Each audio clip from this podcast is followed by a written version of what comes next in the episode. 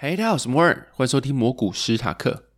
那这个双十连假嘛，我就去，这算什么？尽孝心吗？还是尽义务？反正就是跟我老婆去找她的阿公，就是还是我有点忐忑啊。就是你已经承认了，你也知道说这个是。什么义务嘛？就是你要跟着去拜访他的亲戚，比较远的亲戚，但还是会觉得有点忐忑。尤其他是在一个比较远的地方，你知道，就是这没有什么臭啊，或是什么不好的意思，就是乡下。然后乡下的话，可能就是他们是比较矮的房子，然后你就知道那个睡起来的环境，可能就不会像在家里那么熟悉啊。不只是环境，或是说那个长辈啊，很多人大家庭在一起那个氛围，你就是会有一种心理准备，就是我要去那边了。然后这几天可能会没有那么好过，去之前会有这种心理预兆。不是因为他的那个环境真的很糟，而是跟自己生活平常的条件或者平常习惯的地方不太一样，然后就会有这种感觉啦。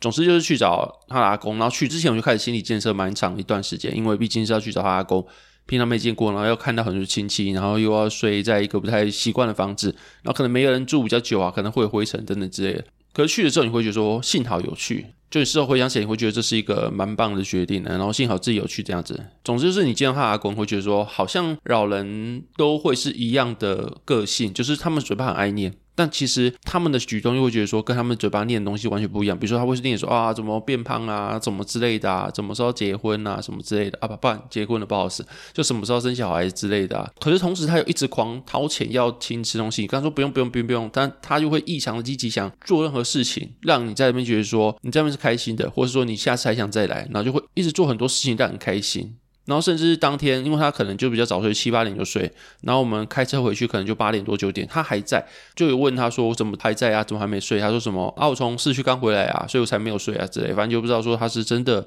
从市区刚回来，是说哦，因为我们回来，他就要刻意留久一点。就是一个你知道嘴巴爱念，但是他行动上又是蛮可爱的一个存在啊。然后因为我老婆她高中是住云林。对，我们是去云林，然后就会除了去看阿公以外，也去他以前的高中啊，然后去附近晃晃，吃他以前回忆的东西，然后就会去吃到一个我在脸书发了一间叫什么虎尾鱿鱼羹，哎，见证是十一点多吧，还是十二点就开始排队，然后一堆当地人去买。你要说真的到非常非常好吃，惊为天人嘛，好像也不算是那种，这是我吃过最好吃的鱿鱼羹，没有到那种感觉，但是它就是很蒜，就那个蒜味很足，一上来之后那个香气就很够。然后，如果他是在你家附近，你会觉得说，我可能一个礼拜会想吃一两次吧。但如果你说真的要开两三个小时的车去吃，可能就不会。但它就是一个非常在地，然后也蛮好吃的一个鱿鱼羹。然后出的时候它也很便宜，好像一碗才四十五吧，就是一碗料很足，然后也蛮大碗，才四十五，吃起来是会饱，里面会有面。除了这个以外，他也有点一些他以前不太敢点的东西，就是你可能以前高中的时候，你跟朋友出去，你顶多点一碗面嘛。你如果不是什么富二代，或者你不是家里比较有钱，可能就不会再点一些小菜。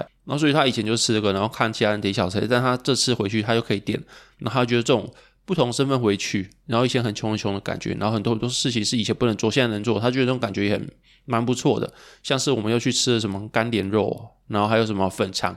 然后，尤其是我在吃粉肠的时候，我一直觉得说粉肠那里面那个糊糊的，然后香香的粉粉的东西到底是什么东西？然后吃起来觉得说，嗯，蛮好吃的。但一直你心里也会觉得说，干，不可能会有人把食物灌到肠子里面，没人会这么搞刚。尤其这种在地的店家，他们应该不会做这么搞刚的事情。粉肠里面的那种粉粉的东西，应该是天然就存在的。你就心里会一直这种感觉，然后你就一直吃，然后就觉得说，那我还是不要知道好了，就很好吃。那我还是不要知道这件事情，我也不要上网查好了。然后我老婆有同样感觉，就是我们一边吃一边说：“嗯，我们不要知道这是什么东西好，反正很好吃。”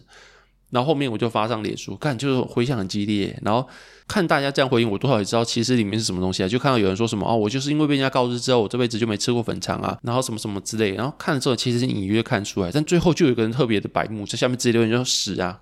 哎，不是吧？没有必要真的把直接讲出来吧？而且那算是它终端产品吧？就是它应该是在里面的消化物，但还没有到那个阶段啊。你把终端产品讲出来，它又还不是。啊，我当然知道说这个应该是有相关，但你有没有必要这样讲吧？就是看了这样直接这样讲，会觉得说你未免太直接这样子啊。总之就是那边的东西还蛮好吃的。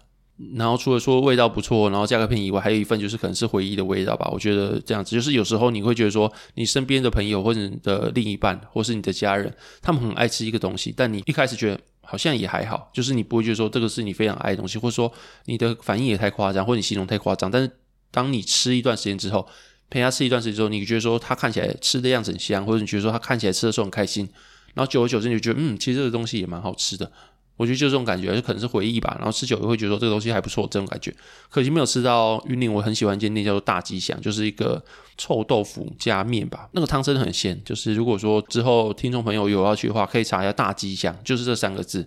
然后里面那个汤是真的很好喝，就是你在别的县市可能也喝不太到。我知道它北部好像有一间分店吧，但就是那间的汤是我喝过算是最好喝的臭豆腐的汤之一啊。如果你有兴趣，可以去看看。然后总而言之，就是有些事情，可能你去之前或做之前，你可能怕怕的，因为觉得哦好麻烦啊，可能会离开舒适圈，会很有点忐忑。但当你去做之后，你会很庆幸你就做这种事情，就是去看他阿公啊，然后陪他在他以前的地方走一走这样子。尤其是看到老人嘴巴一边念，实际上做出来的事情跟那个又是完全不一样的事情，就觉得说就让念吧。就是以前我会觉得说你。这样念我就不高兴，然后就更顶嘴之类。然后现在就觉得说，其实他已经八十几岁了吧，应该是八十几岁。然后有些事情他是没办法改变，就是他一辈子以来活过来的习惯，或者说他身上的历程，就把他塑造成这个人。然后他以这个样的行为跟以这样的观念去支持他活下来，因为他一直利用这种方式去生活嘛。所以你要一个八十几岁的人去改变，我觉得是不切实际。而且你要怎么说这个改变是为了你自己还是为了他？如果你是为了你自己的想法去改变变化，我觉得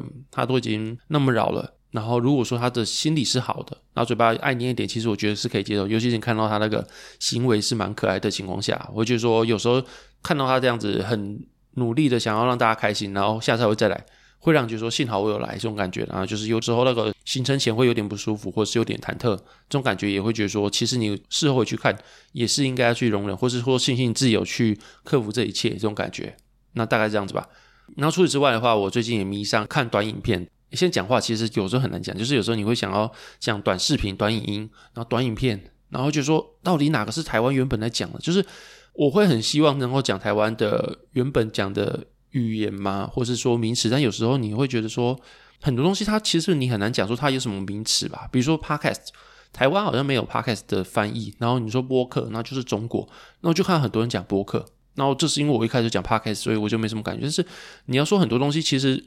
你会觉得说你很难分，比如说这个东西的质量很好，品质很好，或是我立马就去找你，或是我立刻就去找你，就是很多东西其实都混杂在一起。我觉得说很难去分呐、啊。反正就是自从那种短影片出来之后啊，TikTok 出来之后，其实很多中国的东西过来这边，然后就会交流，然后那个用词啊，或是你的日常习惯就会跟着。我不知道哎、然后你看到中国有时候也会说什么啊，中国人开始学台湾的用语，比如说什么小米手机，他们以前叫智能手机，现在他们都反而叫智慧手机，然后反而是台湾人叫智能手机，就是这种外来语来之后，大家觉得诶，外来语蛮酷的，反正大家就去学外来语的感觉，所以说变成台湾人就学中国，中国人学台湾，那这种感觉就会觉得有时候你要去避免很难，我会避免去讲，但我也不知道为什么我要避免这种事情，那就只是一个自我的要求嘛，或是说自我的提醒，就是哦，这个是中国用语这样子，但你要说。确切原因什么？其实我也不太确定，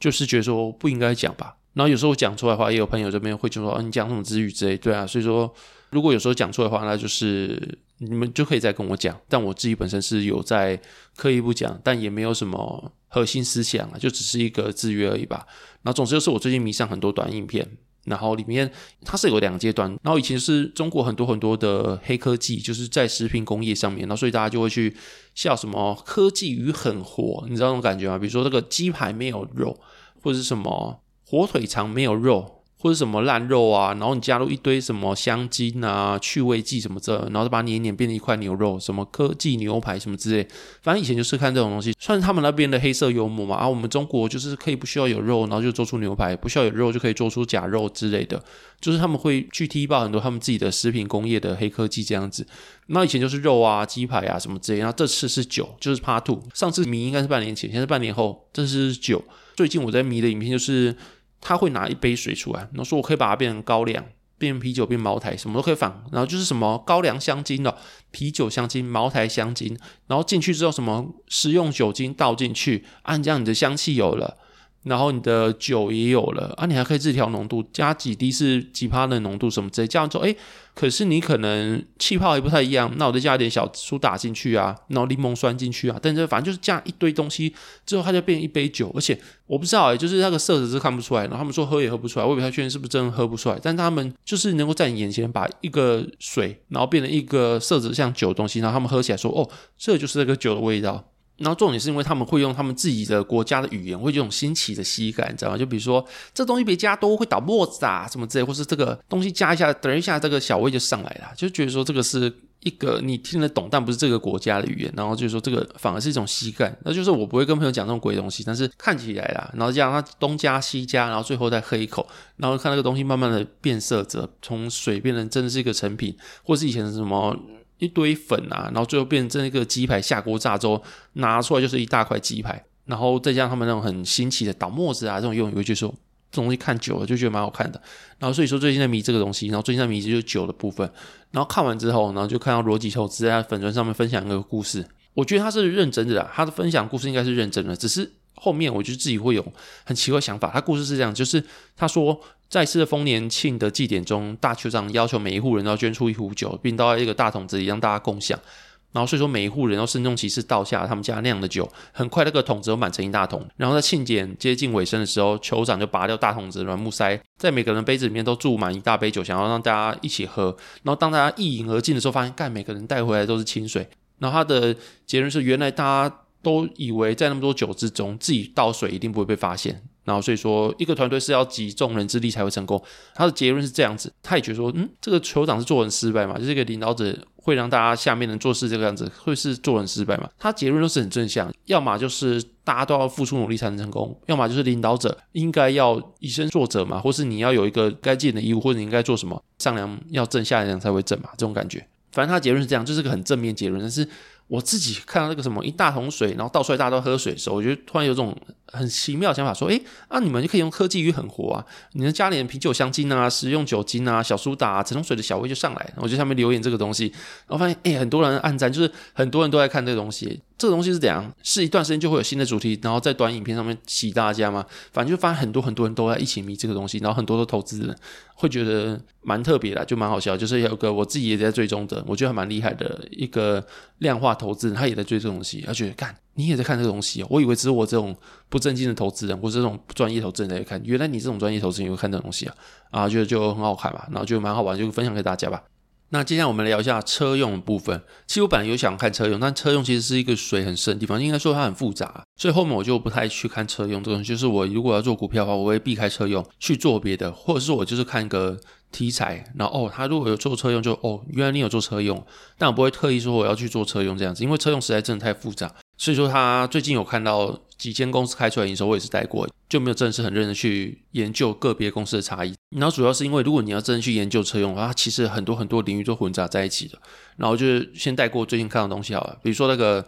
车用 PCB 好就很好，就像晋鹏啊，它的占比有八十五趴最高。然后健鼎跟定影最近的表现也蛮好。那另外如果你要看车用的 AN，它表现其实也很好，就像是东阳它的营收高于预期，然后它最近股价也是表现很好。然后东阳就有做什么？东阳就有做它的速销品，比如说什么外面的那种车壳啊。或者做钣金的部分，像是引擎盖啊、叶子板啊，或者自动化生产线啊等等这些，反正就是他们会做很多很多副厂或是售后维修的部分。像 AN 的意思就是 aftermarket，然后就是汽车原始的设备制造商，就原厂以外的产品，就是副厂的产品了。然后让车主可以买副厂东西去改装啊、去修啊、去升级、去保养等等之类，反正就他们做的是这一块的市场，就 AN 就 aftermarket 这样子。那所以说像刚刚讲的车用 PCB 或是 AN 的市场，像是东洋、地宝啊、耿鼎啊等等之类的表现都还不错，最近啊。但如果你要因为这样想说，哦，车用回来，车用的表现很好。然后这样讲好像又不太对，因为它有点像是个别就是不同的领域，但是它把它聚合在一起，因为你们都是做车这东西，所以叫你车用。但其实是你把它分的子领域，每个都差异其大。比如说车用的自身科表现就超差，它是九月的营收就绕赛，季减二十趴，然后年减二十五趴。那它做什么？它就做什么金属的东西，比如说半导体设备零件啊，ABS 的控制阀啊，或者是汽油柴油的喷嘴啊，或者是汽车感应零件等等这些，反正它做的东西基本上都是。钢材为主或者金属为主，那除此之外，它有做医疗产业啊、工业的精密金属零件啊等等之类的。那所以它的成本就看什么？就看钢材的价格。可是你如果另外看的话，就是股价平平的茂联哈，那它就是做连接线的吧，或者基座啊，或者延伸装置等等这些。它的业务除了汽车以外，就是特斯拉的连接线之外，它有做伺服器啊。那最近有并购间在德国的光纤的公司，那反正就是它是靠并购，然后变成一个很家大业大的一个。公司，然后它里面就是做很多很多线材这样子，所以它同时有伺服器的业务，然后它也有什么车用的业务啊，或是医疗设备的业务啊，工业的业务，反正就是你同时看到茂联，你会看到它有很多很多不同的业务，然后所以说你可能看伺服器看到茂联，然后你看什么工业，你可以看到茂联，然后车用你可以看到茂联等之类，然后像上面讲的一个智伸科，你可以看医疗也可以看到智伸科，然后什么磁碟机你也看到智伸科，反正就是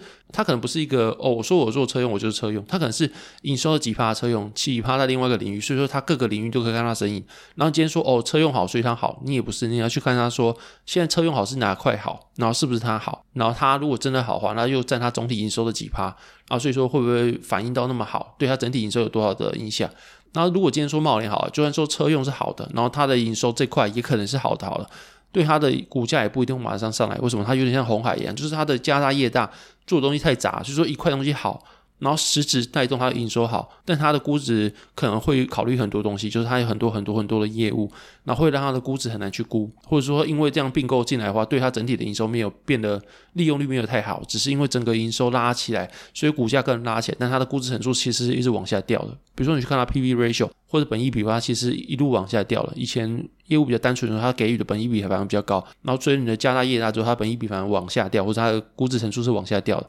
所以你就很难说什么哦，真的好了。但你要考虑到估值的部分，会不会因为真的好了，然后所以说就给他另外一个估值调整？如果不会的话，啊，就已经说好，其实对它的股价影响也没有到非常非常大。然后另外像是你看正新，他做轮胎的，他同时有汽车的轮胎，但同时又做自行车市场，然后你就知道自行车现在烂爆。所以说你说现在哦车用好，所以说正新也会好，不一定哦，你还要去看它的自行车怎么样。那同时两个好才会好。所以说车用你要看东西其实蛮复杂，就是你个别公司你要看东西都不一样。比如说你看刚讲贸联好，你就看伺服器，看医疗跟看车用嘛。那如果你说看正新的话，你不可能只看车用，你还要看什么自行车有没有好起来，然后这个库存怎么样之类的。然后可能又跟什么巨大，然后贵盟啊一起去看这样子。所以说车用就是会让人觉得说是一个你的整个群体叫做车用，但其实它私底下一堆公司，它是我只做一部分车用，但我是什么都做。或是最近看的一间叫做永业，它除了做车用天线以外，还有做帝国卫星，然后还有做医疗器材等等之类，反正就是。东西很复杂，所以说最近看车用会觉得说这个东西其实以我自己的状况好了，因为我自己有同时在看其他东西，我会觉得说看其他的领域会相对比车用花行程更少一点，然后可以达到一样效果。所以车用部分我可能就会只是看看，但你要说非常专注研究车用，好像就会避开这块比较快。然后发现不止我有这种感觉，就是可能其他的。我自己敬佩投资人，他们也可能也会不一定要看车用，会看其他东西。我在其他东西的领域很单纯，比如说看纺织，就真的看纺织就好。他可能就真的只做纺织，我不会做纺织又去做伺服器，要做什么伺服器外套、伺服器裤子之类，不会嘛？反正就是我终端好，然后大家开始买了，我就可以很线性的推估出我的房子可能会会好这样子。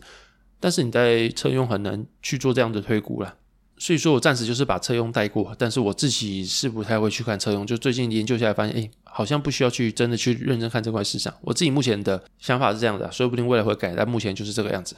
然后另外我是手上有一些半导体，所以说近期我也去追一些半导体的情况，像是逻辑代工，然后还有封测产业，还有记忆体部分。然后基本上整体你把它算成一个整个半半导体族群的话，基本上整个族群它的复苏力道都没有到预期那么好，但是确立谷底已过，像是。晶圆代工产业，它目前的九月营收整体来说是季减三点八趴，然后年减十四点八趴。然后其实三个族群的状况大致都这样，就是 PC 跟手机都过了谷底，确立复苏，但它复苏力要不如预期。所以说整体你知道谷底已过，但它营收还是蛮烂的。或是你说晶圆代工产能利用率好了，然后先进制程大概是七十到八十趴，智能制程大概就是六十到七十五趴之间。然后另外像封测产业的话。季增是一点五趴，但年减是十五趴。那产能利用率也大概是七十到七十五趴左右。然后记忆体的话，季增十趴，然后年减零点七趴，因为它去年版就很烂嘛。然后在台湾的话，比较尴尬的是，其实基本上就是 DRAM 族群比较多。然后你说。NAND 的族群好了，比如说像是 Control IC 的群链，后续因为 NAND 它被大砍产量嘛，所以说你也知道后面的 SSD 可能会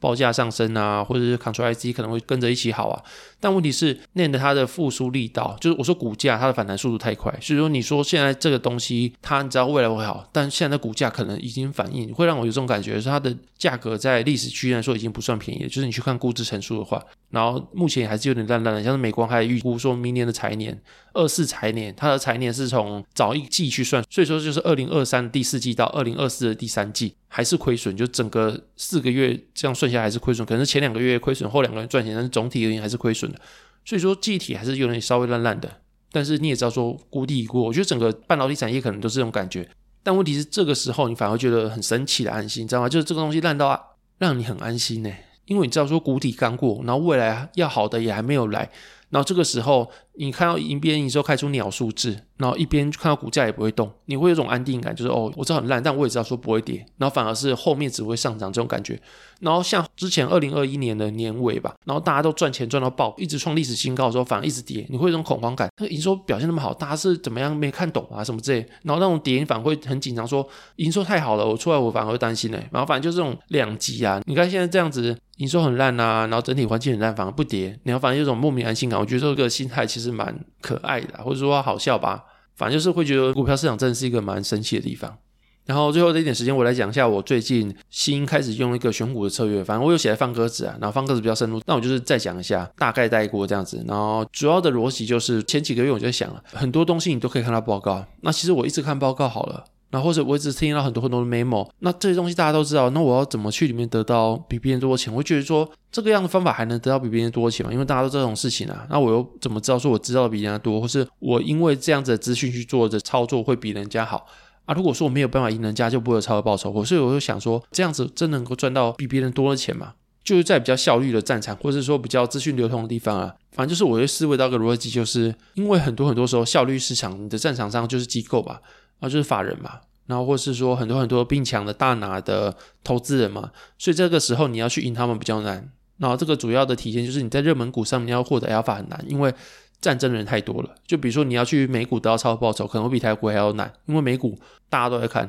很多机构可能会比你还要早拿到内裤线，或者知识量比你高，经济学博士啊，然后一堆模型的操作，所以说这个地方赢他们可能相对比较难。那如果你要去什么比较落后的市场，或者比较不效率的市场，比如什么六七零年代、七八零年代刚开始股票出的时候的台湾，好了，你要去赢他们，可能相对比较简单吧，因为那时候可能大家什么本一比都不知道是什么东西，然后把它当赌场去买，所以你在这个地方大家都赌场的时候，你去降维打击，理论上会比较好赚。所以你把它套用到现在，就是你如果去避开热门股的话，去买一些热门股的话，是不是就可以去避开一些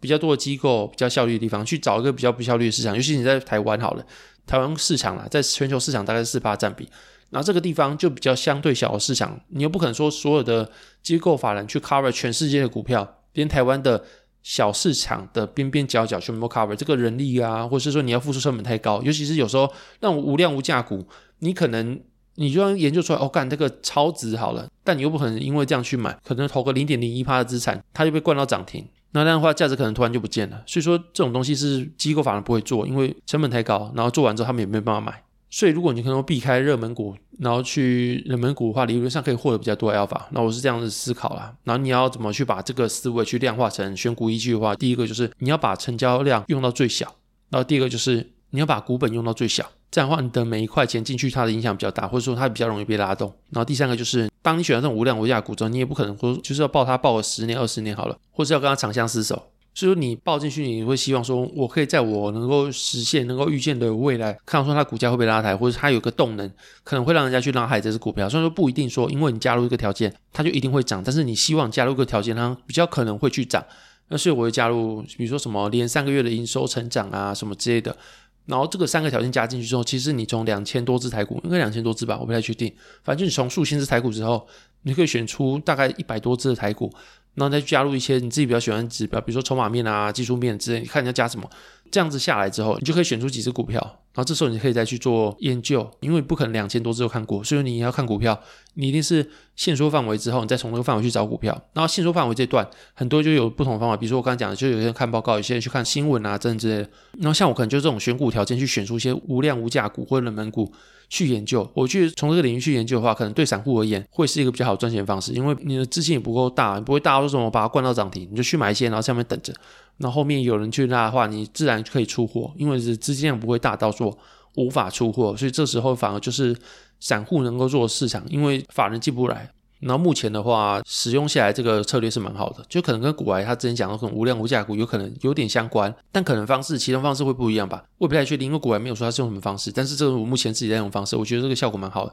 但这只是我的整个部位的其中一个选股方式。我还有做其他，比如说大众的商品啊，或者还有做什么景气循环股啊等等这，反正就是这可能四五种方式的其中一个方式。我不会所有的东西是用这个去做选股，因为这个东西基本上它之所以是冷门股，是因为它揭露资讯很少。所以肌肉资讯很早的话，你可能持有的风险会比较高。所以我不会说整个部位全部都用这个方式去做。这可能就是我的几个策略其中一个吧，就给大家做参考价值。那如果说你要看文字版或更详细的版本，你就去到我方格子看这样子。那大概是这样子吧。那最后再打个广告，就是目前的话，我方格子是每个月七九元可以去做订阅，然后里面会有最近的选股思维啊，或者我会想到一些方法跟大家做分享。所以如果大家有兴趣的话，可以到下面资讯参考一下相关链接。然后如果有兴趣的话，可以去订阅这样子。那如果没有订阅的话，你也可以去追踪，也会有一些免费文章可以看啊。那接下来就是讲话时间。第一个笑话是为什么马克杯跟玻璃杯打招呼，那玻璃杯不理他？因为玻璃杯没耳朵。